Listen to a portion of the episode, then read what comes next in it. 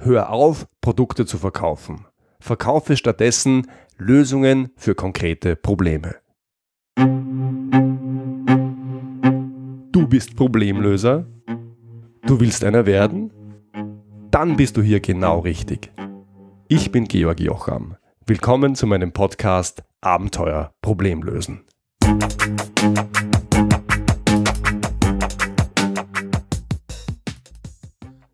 Es gibt so Dinge, die weiß man einfach, wenn man sich länger damit beschäftigt. Und die erzählt man regelmäßig anderen Menschen, wie ich zum Beispiel hier in diesem Podcast. Das Problem, auch wenn man viele Dinge weiß und sie aus dem Brustton der Überzeugung und das Volk trägt, dann heißt das nicht automatisch, dass man diese Dinge für sich selber auch immer und in voller Konsequenz beherzigt. Bis man das irgendwann dann überlaut und überdeutlich gesagt oder gezeigt bekommt. Du siehst schon, ich erzähle von mir und von einer solchen Erkenntnis meinerseits soll die heutige Episode handeln. Es wird dabei um Produkte und Dienstleistungen auf der einen Seite und Probleme und Lösungen auf der anderen Seite gehen. Was für dich heute dabei ist? Ganz einfach. Die heutige Episode kann dein Leben verändern. Sie kann dein Leben verändern, wenn du heute an dich denkst und dabei vor allem im Blick hast, wer du bist, was du kannst und was du leistest. Oder wenn du bei dir in der Firma an Produkte und Dienstleistungen denkst und auch dabei vor allem im Auge hast, was diese Produkte und Dienstleistungen sind, können und leisten. Wenn ersteres oder zweiteres bei dir der Fall ist, und ich glaube bei vielen von euch wird das so sein, dann kann diese Episode dein Leben verändern. Du findest, das ist eine starke Ansage ja, das finde ich auch. Hör gerne weiter. Davor aber noch ein kurzer Hinweis in eigener Sache. In der Episode 96 habe ich berichtet, dass ich im Oktober ein erstes offenes Seminar zum Thema Entscheiderkommunikation anbiete. Die Buchungslage ist schon jetzt so erfreulich, dass ich gleich im November noch ein weiteres Seminar mache, und zwar am 23. und 24. November und wieder in Wien. Die beiden Links für die letzten Plätze im Oktober und für das Seminar im November gibt's wie immer in den Show Notes. Wenn dich das interessiert, dann sieh es dir rasch an. Die günstigsten Tickets sind streng limitiert und es gibt sie nur für kurze Zeit.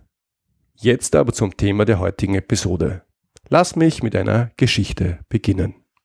Wie du weißt, oder vielleicht weißt du es bisher noch nicht, dann weißt du es aber jetzt, verdiene ich mein Geld als selbstständiger Management-Trainer und Keynote-Speaker. Man könnte auch sagen als Vortragsredner.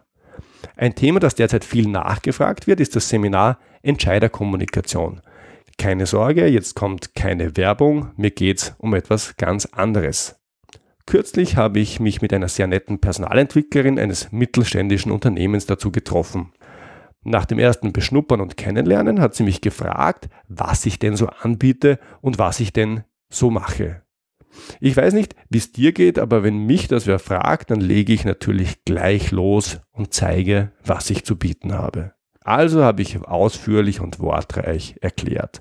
Ich habe erzählt, ich biete ein Seminar an, mit dem Projektmanager und Linienmanager oder auch Controller oder andere Mitarbeiter, die an der Vorbereitung von Entscheidungen arbeiten, lernen, wie sie das besser machen können.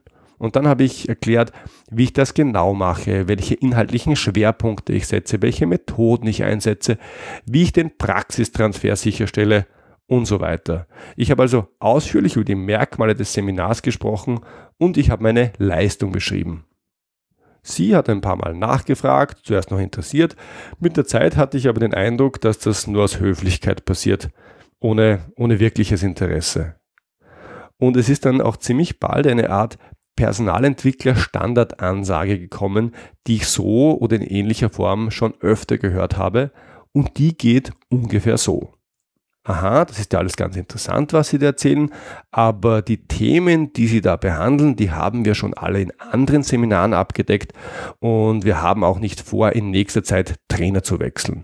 Außerdem sind die Seminare für 2018 schon alle geplant. Ich schlage vor, wir sprechen in einem Jahr wieder, vielleicht passt Ihr Angebot ja im Jahr 2019 bei uns rein. Und außerdem, Ihr Tagessatz liegt über dem, was wir üblicherweise zahlen. Also, falls wir irgendwann mal etwas mit Ihnen machen, dann müssten Sie sich vom Preis her auch noch bewegen. Damit war das Gespräch zu Ende. Oder hätte es aus Ihrer Sicht wenigstens sein sollen? Eben wollte ich entgegen, dass das alles ja gar nicht stimmt, dass da viele Inhalte dabei sind, die sonst weit und breit niemand abdeckt, dass ich auch kein normaler Trainer bin. Ich war also im Begriff, das zu tun, was ganz sicher überhaupt nichts gebracht hätte, nämlich mit Argumenten dagegen zu halten. Und da ist mein Blick auf meine Unterlagen gefallen, bei denen am oberen Rand mein Logo steht. Georg Jocham, der Problemlöser. Und da ist es mir wie Schuppen von den Augen gefallen, was in dem Gespräch bis dahin falsch gelaufen war. Und ich habe mir gedacht, Georg, du bist ein Depp. Schau, ob du nochmal in das Gespräch reinkommst und dann machst du das anders. Aber ganz anders. Ich habe mich also in bester Tim Taxis Manier wieder selber ins Gespräch geholt und habe gesagt, ah ja, ich verstehe Sie. Ist ja auch völlig klar, dass Sie schon mit Management-Trainern zusammenarbeiten. Ich habe nur noch eine letzte Frage. Ist das okay? Das hat sie bejaht, wohl in der Hoffnung, dass sie mich dann los ist. Und ich habe gefragt, Sie als Leiterin der Personalentwicklung gehen ja sicher regelmäßig zu Ihrer Geschäftsführung, oder?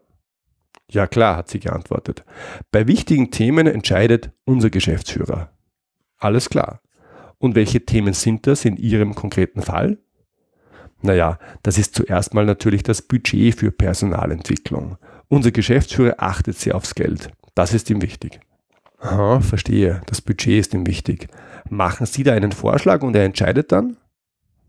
Entscheiden ist gut, hat sie gemeint. Ich mache einen Budgetvorschlag und er kürzt das dann. Mir macht das schon Sorgen, weil da fallen immer wieder Dinge raus, die wir dringend brauchen würden. Aha, verstehe, habe ich geantwortet. Sie würden das Budget für Personalentwicklung schon brauchen. Wenn Sie an die Termine mit dem Geschäftsführer denken, gibt es dann noch einen Punkt, mit dem Sie unzufrieden sind. Mhm, ja, gibt's. Er nimmt sich nie die Zeit, sich mit dem Thema Personalentwicklung richtig zu beschäftigen. Meine Mitarbeiter bereiten ausführliche Analysen und Unterlagen vor, ich weiß aber nicht, ob er die überhaupt liest. Im Termin selber ist jedenfalls nie Zeit dafür, die Unterlagen durchzugehen. Wie soll das auch gehen? Das ist immer nur eine halbe Stunde und meistens kommt er auch noch zu spät. Okay, Sie hätten also gern einen längeren Termin bei Ihrem Geschäftsführer, habe ich geantwortet, bei dem er sich intensiv mit Ihnen über Ihre Themen unterhält. Gibt es noch einen Punkt, der Sie stört? Ja, ein Punkt fällt mir noch ein. Ich habe nicht den Eindruck, dass ihm Personalentwicklung besonders wichtig ist. Ich dagegen bin der Überzeugung, dass Personalentwicklung sehr wichtig ist. Wir bekommen nur schwer gute Leute am Markt, wir müssen die alle selber entwickeln. Und mich kränkt das fast ein wenig, dass er das nicht sieht.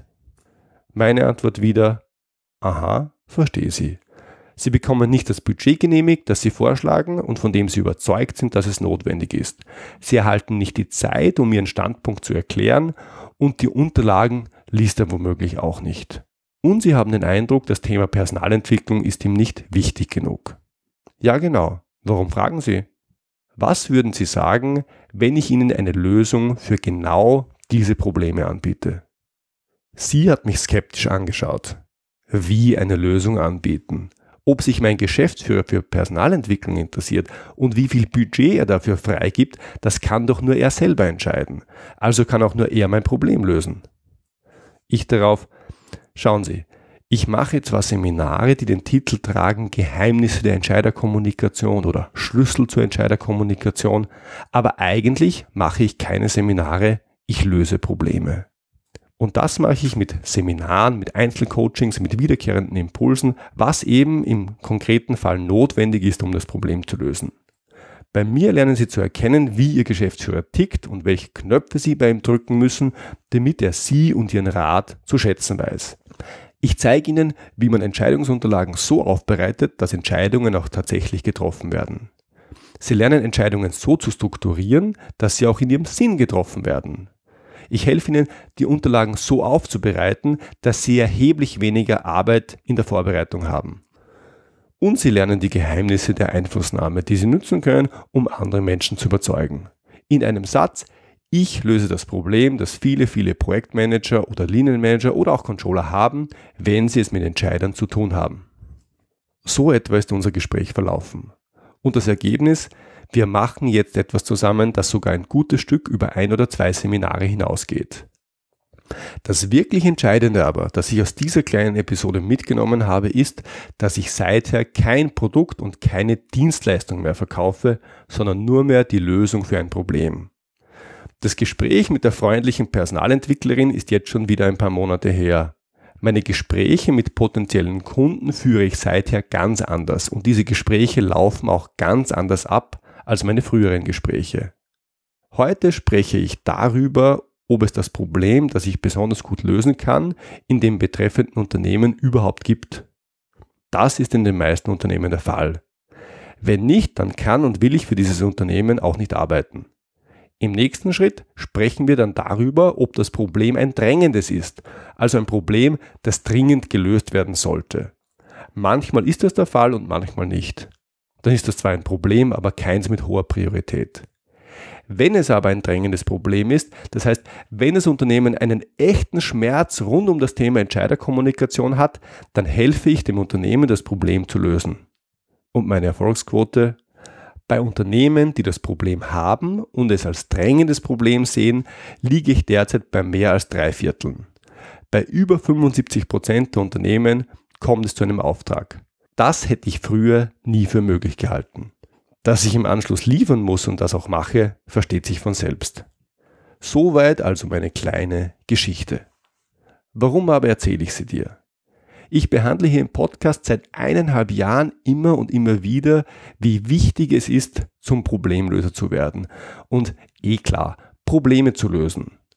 Obwohl ich das Thema Problemlösen mehr oder weniger rund um die Uhr verfolge und ganz tief inhaliert habe, übersehe ich vollkommen, dass ich mich besser mal selber an der Nase nehmen sollte. Ich meine, geht's noch?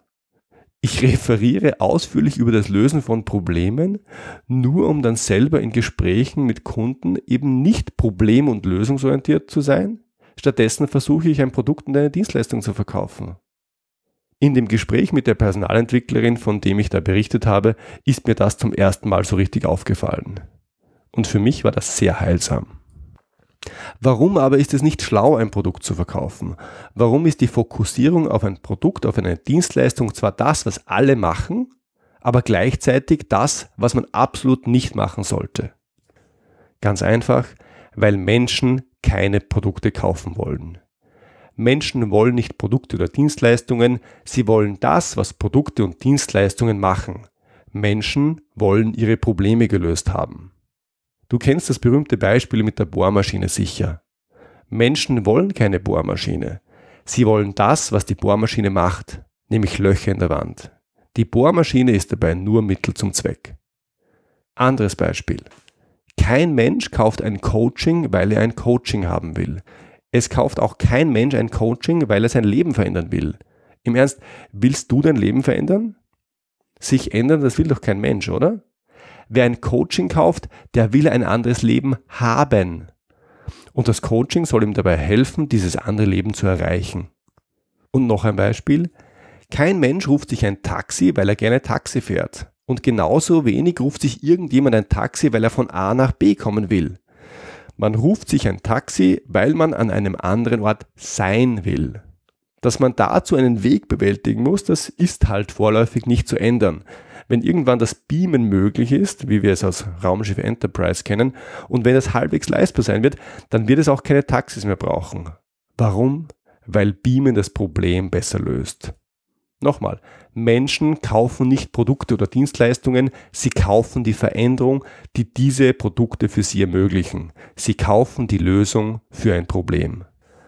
Ich gehe noch einen Schritt weiter und behaupte, Unternehmen stellen auch keine Mitarbeiter ein, weil sie gut ausgebildet, kompetent oder leistungsfähig sind. Oder halt bürokratisch aufgestellte Unternehmen machen das schon. Aber die richtig erfolgreichen Unternehmen machen was anderes. Die stellen Mitarbeiter ein, weil diese Mitarbeiter ganz konkrete Probleme lösen. Bei einem Hilfsarbeiter kann das ein einfaches Kapazitätsproblem sein. Bei einem Experten kann es ein Fachproblem sein. Und je drängender das Problem ist und je besser ein Mitarbeiter dieses Problem lösen kann, desto höher ist die Summe, die er in seinen Arbeitsvertrag reinschreiben lassen kann. Was aber bedeutet das für dich persönlich? Wenn du heute in deinem Unternehmen vor allem an Produkte und Dienstleistungen denkst und wie du deinen Kunden diese Produkte und Dienstleistungen verkaufst oder wenn du es gewöhnt bist, dich in deinem Job darauf zu konzentrieren, welche Ausbildung du hast, was du kannst und welche Leistung du bringst. Wenn das der Fall ist, dann kann dieser gedankliche Shift, dieses Umdenken hin zu einer Problemlösungsorientierung für dich, für dein Leben und für deinen Erfolg alles ändern. Und ich meine wirklich alles. Wenn du das begreifst und die für dich richtigen Schlüsse ziehst, dann kann das der absolute Turbo sein. Kannst du mir bisher folgen? Ja? Dann interessiert dich sicher auch noch, wie du es konkret schaffst, zu einem Problemlöser für ein ganz konkretes Problem zu werden. Zu einem Problemlöser, der sich nie wieder Sorgen um Kunden machen muss und der sich nie wieder Sorgen machen muss, ob er einen Job bekommt. Aus meiner Sicht gibt es zwei grundsätzliche Zugänge. Der erste Zugang ist personenzentriert und er funktioniert so. Du siehst dir an, was du kannst. Du findest heraus, was du besser kannst als die meisten anderen. Dazu gibt es auch unterschiedliche Zugänge. Meine Empfehlung, schau dir an, was du in den letzten Jahren gemacht hast. Wenn du etwas mehrere Jahre lang gemacht hast, dann ist die Wahrscheinlichkeit groß, dass du es auch wirklich gut kannst. Einen Zugang, den ich sehr oft bei angehenden Kollegen im Trainings- und Coaching-Bereich gesehen habe, ist sich darauf zu konzentrieren, was sie begeistert. Das hört sich im ersten Moment gut an. Wenn das aber sehr weit weg von dem ist, was du bisher gemacht hast, dann würde ich von diesem Zugang eher abraten. Du musst eine Sache glaubwürdig gut können. Und glaubwürdig gut macht man normalerweise die Sachen, die man schon länger macht und nicht so sehr die Sachen, die einen begeistern. Wenn du dir nicht sicher bist, was du gut kannst, dann frag Leute, die das beurteilen können und die auch bereit dazu sind, dir das zu sagen. Frag eher nicht Familie und Freunde, die können das weniger gut beurteilen und haben oft auch gute Gründe, dir nicht die Wahrheit zu sagen. Du kannst Arbeitskollegen oder ehemalige Arbeitskollegen fragen. Und du kannst sie zum Beispiel fragen, was schätzt du an der Zusammenarbeit mit mir? Oder was kann ich aus deiner Sicht besonders gut? Im nächsten Schritt überlegst du dir, welches Problem du damit lösen kannst.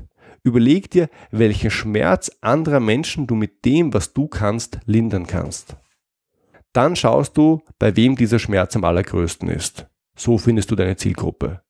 Und dann löse das Problem dieser Zielgruppe. Das ist der erste Zugang, der von dir als Person ausgeht. Das ist übrigens auch der Zugang, den ich gewählt habe, um mit meinem Trainergeschäft erfolgreich zu werden. Ich habe mir überlegt, was ich schon lange mache und gut kann. Ich habe mir überlegt, welches Problem das löst und ich habe mir überlegt, wer den größten Schmerz hat. Das Ergebnis nenne ich Entscheiderkommunikation. Es gibt aber noch einen zweiten Zugang und den wählen sehr viele Unternehmer, die online ihr Geschäft aufbauen.